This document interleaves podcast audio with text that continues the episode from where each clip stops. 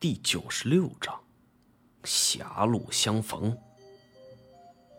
金锁一刀挡开鳄鱼尾，拉我起来。我俩继续往外边跑着。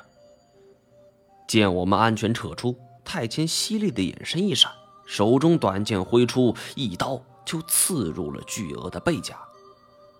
巨鳄剧痛之下使劲甩头，饶是太谦一身的好功夫，却也仍然是站立不稳。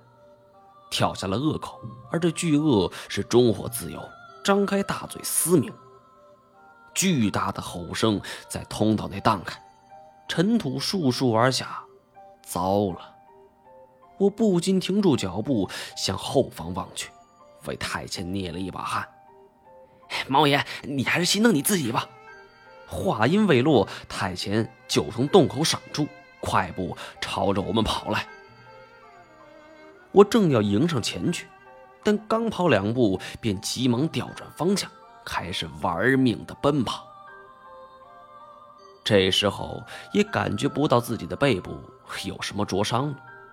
原来泰拳是安全跑了出来，但这身后却跟着一群巨鳄。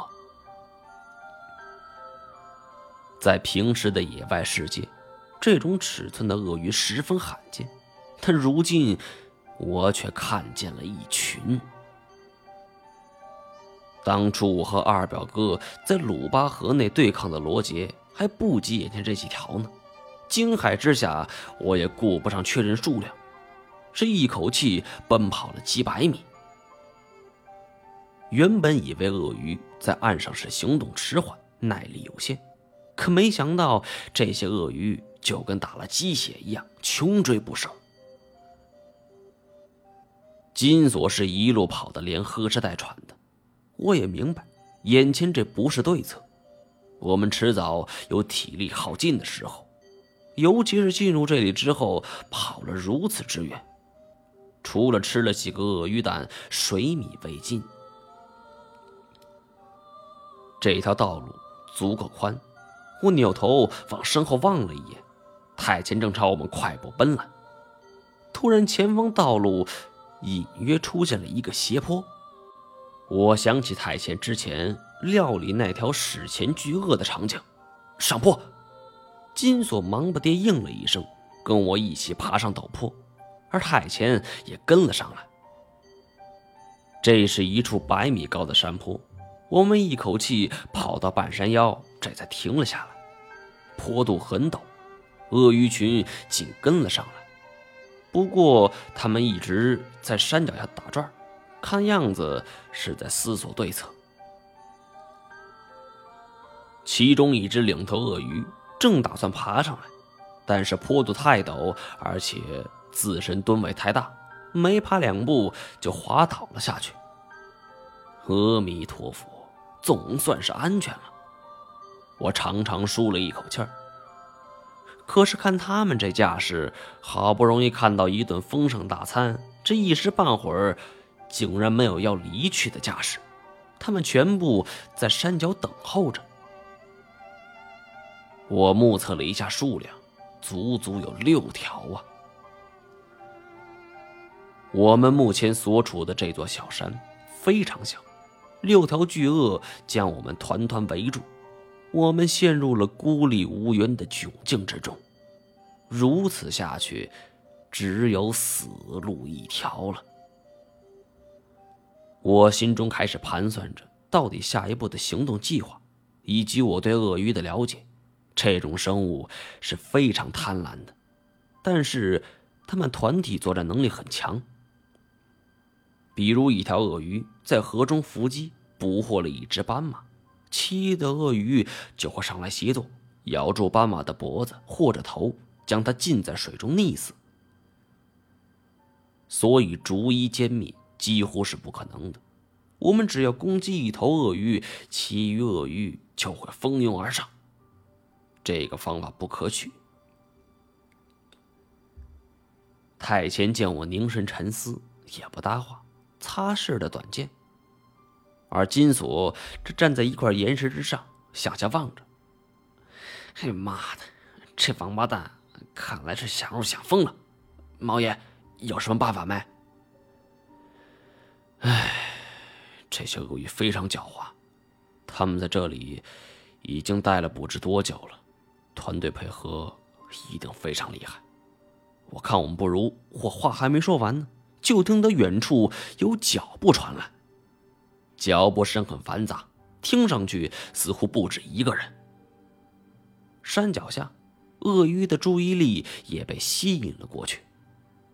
很快，四个人的身影就慢慢出现了。当看到那四个人的身影的时候，我不由大惊。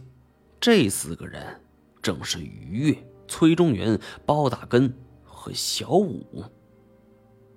他们还是找来了。不过这四个人面无血色，身上衣服也是血迹斑斑，明显是遭遇了麻烦。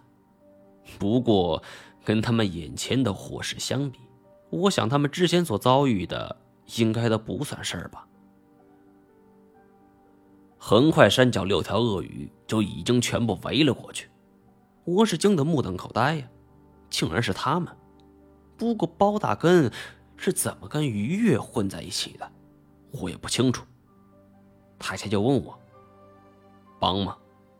再等等。”从他们四人的模样来看，来到此处必然经历了一场恶战，说不定还遭遇了忽略之类的呢。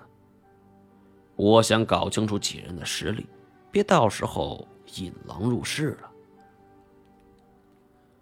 果然，一见鳄鱼冲上前来，包大根从身后摘下一杆猎枪。这种猎枪样式老式，但是威力奇大。这杆枪的岁数比我还大呢。而早些时候，猎人大都使用自制土药，他们本能的认为这种土弹药。装填的火药越多，威力越大。话虽如此，但是也发生过很多炸膛的悲剧。眼看一条鳄鱼冲到近前，包大根就扣动了扳机，枪声大作。虽然从这升腾的烟雾看上去，这一枪威力十足，但是这鳄鱼除了脸部受到轻伤之外，没有任何冲击。一张大嘴是张口就咬，情急之下，包大根来不及填装弹药，是架起猎枪挡住了鳄鱼嘴巴。而他再扭头一看，远处有着一座山坡，他也顾不得其他，是招呼众人往山上跑去。另一边，崔中原凭借敏捷身手护着鱼跃奔跑，而小五则是勉强支撑。照目前看，四个人中有两个人有枪，包大根跟鱼跃。估计是考虑了崔中原跟小五的身手。可是六条巨鳄铁桶一般的围拢，他们一时间根本冲不出来。而包大根则独自与一条巨鳄拼力气，眼看就要不敌。这时候，另一条巨鳄见有机可乘。